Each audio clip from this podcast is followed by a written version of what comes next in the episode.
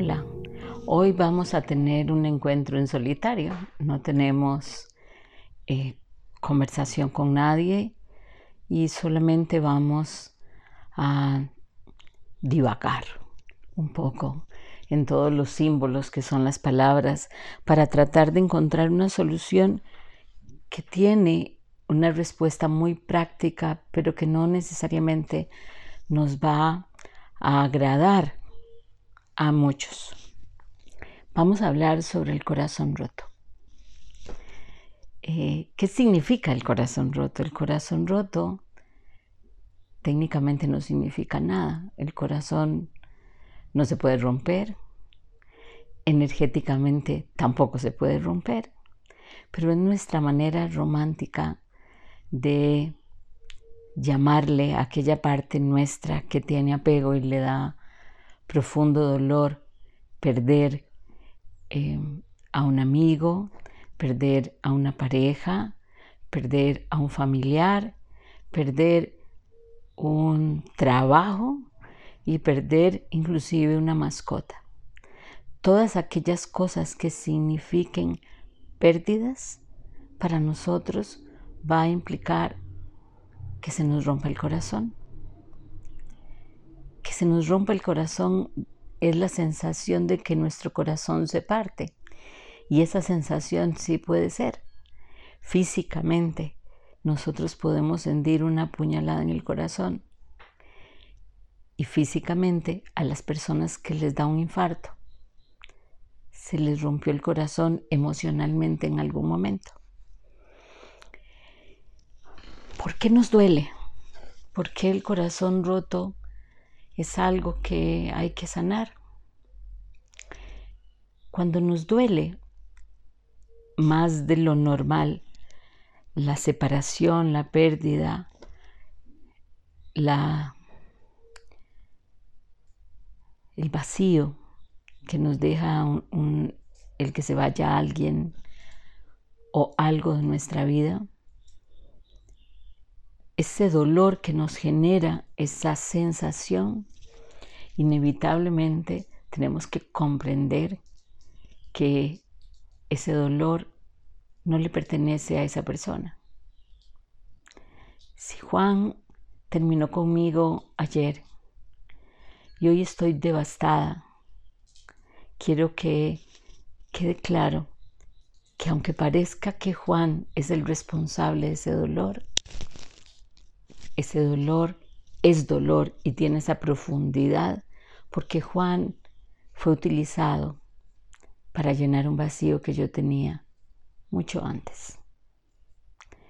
Normalmente en mi primera infancia, lo cual nos va a explicar muchas cosas.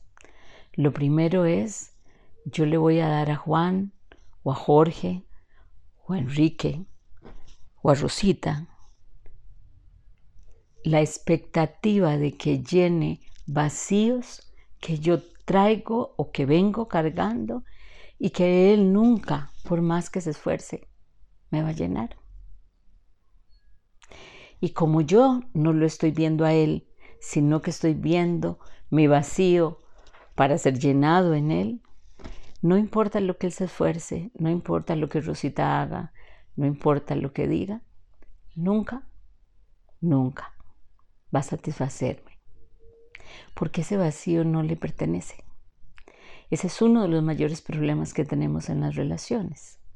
Las relaciones entre personas completas, personas que están llenas, es muy rara de ver, sobre todo antes de los 50. Aunque quiero decirles que hay personas de 90 años que tienen los mismos vacíos, nunca los pudieron llenar. ¿Y de dónde viene ese vacío? Ese vacío es bastante infantil, es un vacío eh, de la primera infancia y tiene que ver con las expectativas, he usado por segunda vez la palabra expectativas, de lo que nosotros creemos que nuestros padres deberían habernos dado. Nosotros, aunque ustedes no lo crean, antes de los cuatro o cinco años ya hemos creado expectativas de lo que nuestros padres deberían darnos. Por ejemplo, yo siempre digo esto, eh, yo estoy esperando jugo de naranja pero mi papá y mi mamá son dos robles. No importa lo que ellos se esfuercen, no van a poder darme el jugo de naranja que yo espero.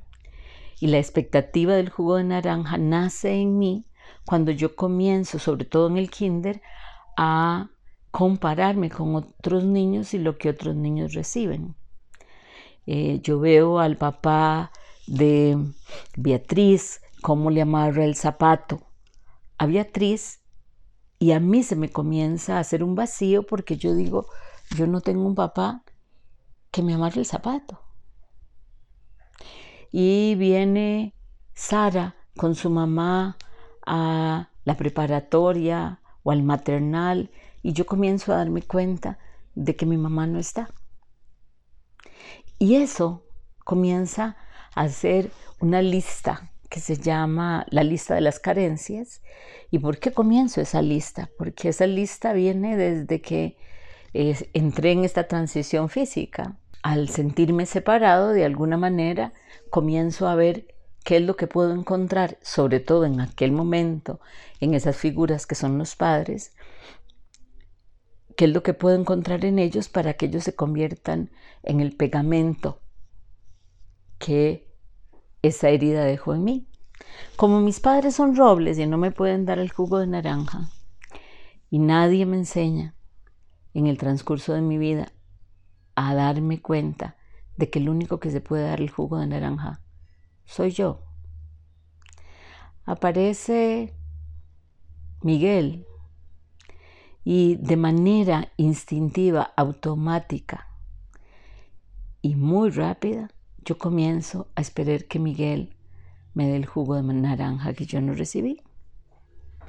Como no soy consciente de mi necesidad de jugo de naranja, y Miguel, y nunca se lo he pedido a Miguel directamente, además si se lo pidiera seguro se sentiría muy asustado.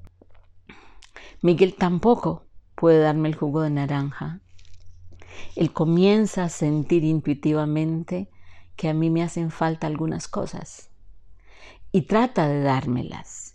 En un principio, en el periodo del enamoramiento, todo lo que Miguel me va a dar va a estar dirigido a llenar mi vacío de jugo de naranja. Pero me va a dar jugo de cas, de guayaba, de uva, pero no de naranja. Sin embargo, como estoy en el periodo de enamoramiento, yo todo lo voy a ver, todos los jugos que me den los voy a ver como si fueran jugo de naranja. Y todos los jugos de naranja que él ha intentado darme no me van a satisfacer, porque ese vacío solo lo puedo llenar yo. Entonces Miguel comienza a sentirse frustrado, porque pasamos la etapa del enamoramiento y él, no importa los esfuerzos que él haga, yo no puedo ver los esfuerzos que él hace, no puedo darme cuenta. Él se esfuerza de una manera se esfuerza de la otra y no puedo darme cuenta. Y cuando yo no me puedo dar cuenta y no agradezco y no veo y no le doy un valor a lo que Miguel hace, lo que Miguel hace es comenzar a retirarse, porque hay mucha frustración, ya no sabe cuál es el camino que hay que tomar para poder dar ese jugo de naranja que yo necesito. Y de hecho en algún momento puede hasta traerme jugo de naranja eh, natural, pero no va a ser el jugo de naranja que yo necesito.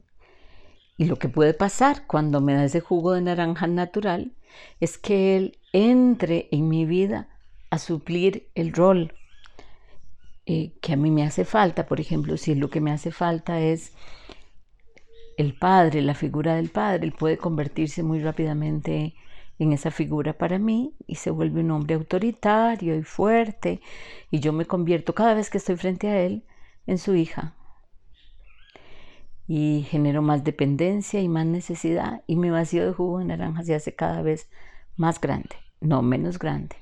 Van a comenzar a aparecer otras cosas, va a comenzar a decaer la atracción sexual poco a poco, porque los papás y los hijos no se acuestan. Y entonces esa falta de líbido va a comenzar a dañar la relación. Miguel cada día se va a sentir menos aprobado y va a comenzar a buscar esa aprobación en otros lados, ya que él también tiene su vacío de su propio jugo de zanahoria y va a comenzar a tratar de buscarlo en otro lado. Y yo me voy a sentir cada vez peor. Y va a venir la ruptura. Y cuando venga la ruptura, voy a sentir que de alguna manera y de alguna forma una herida que pertenece a Miguel rasga la piel de mi corazón y la lleva hasta la herida original. Entonces, cuando estoy tirado en el sillón y oigo canciones románticas y siento que estoy extrañando a Miguel, en realidad estoy extrañando al Miguel que nunca vi, del que nunca me di cuenta, al que nunca pude reconocer porque todo lo que veía en él era el dispensador de jugo de naranja que nunca llegaba. Esa necesidad, ese vacío, ese inicio, ese vacío inicial, para decirlo de una manera eh, adecuada, ese vacío inicial, todos nosotros deberíamos tratar de llenarlo antes de intentar tener una relación de pareja de cualquier orden. Si nosotros aprendiéramos a llenar nuestro vacío inicial antes de tener una relación de pareja, nuestras relaciones de pareja serían bastante más satisfactorias porque yo podría ver a Miguel, no a mi necesidad. Yo podría conocerlo a él y verlo y ver en él una persona plena y verme yo como una persona plena. No generaría dependencia de él, solamente amor podría amarlo por quien Él es y dejaría de estar esperando que sea lo que no es. Y además agradecería que otro ser humano, igual que yo, se tome el tiempo para dedicármelo. Miguel se sentiría visto, reconocido, tomado en cuenta, y yo me sentiría vista, reconocida y tomada en cuenta. Quiere decir esto que de alguna manera esto evitaría las experiencias de infidelidad, de engaño, de traición que nos llevan a un corazón roto. En gran medida no solamente las evitaría, sino que la única manera de sanar ese corazón roto es unirlo, o sea, quitar su ruptura desde el inicio y prepararme de una manera diferente para una nueva relación. Se puede después de que Miguel me rompió el corazón, o se vale después de que Miguel me rompió el corazón, intentar de nuevo con Miguel tener una relación. Para mí es complejo decir lo que voy a decir. Yo creo en que las personas cambian, pero tendrían que haber hecho cada uno su tarea para poderse reunir desde un lugar diferente. Una de las cosas que tenemos nosotros es memoria celular. La memoria celular nosotros tendemos a pensar que es exclusivamente en nuestros músculos o en nuestra piel. Sin embargo, donde más hay memoria celular es en las células de nuestro cerebro, que son las que reciben el impulso eléctrico del inconsciente. Y cuando nos juntamos, Miguel y yo, el Miguel al que yo había puesto en una posición de poder con respecto a mí. Yo ya hice mi trabajo, cerré mi corazón. Si realmente hice un trabajo adecuado y me nutrí del jugo de naranja que necesito, Miguel ya no me va a parecer atractivo. Si lo hice más o menos por encima y Miguel aparece con una nueva apariencia emocional e inclusive física, Podemos intentarlo ambos, pero es muy factible que después de un tiempo de intentarlo, él vuelva al rol anterior y yo también. La única posibilidad de que eso no pase es que hayamos hecho la tarea. Y hacer la tarea es hacernos cargo, cada uno, de esa necesidad de jugo de naranja o zanahoria que cada uno tenemos. ¿Cómo se hace eso? En realidad es bastante fácil. Lo que requiere es la decisión, porque implica hacer alguno de esos cursos del niño interior o buscar una de las procesos de sanación en internet del niño interior o buscar una de las meditaciones del niño interior que he hecho en algún momento en el transcurso de este tiempo o una de las que haré más largas, pero es básicamente entender que dentro de mí todavía está un niño maltratado, ir dentro de mí a donde está ese niño maltratado, llamarlo y decirle, ahora soy yo la persona que va a cuidar de vos. Ya no vas a tener necesidades porque yo estoy aquí para llenarlas y comenzar a hacer esto la suficiente cantidad de veces para que ese niño que es de 5 años es ilógico, es emocional, es atemporal, pero no es tonto, crea verdaderamente que yo me voy a hacer cargo de él. Cuando eso se ha hecho y se ha hecho bien, el corazón roto ya no se vuelve a romper. Se puede sentir dolor, pena, nostalgia, pero no va a haber un corazón roto. Espero de verdad que esto les haya servido. Muchas gracias.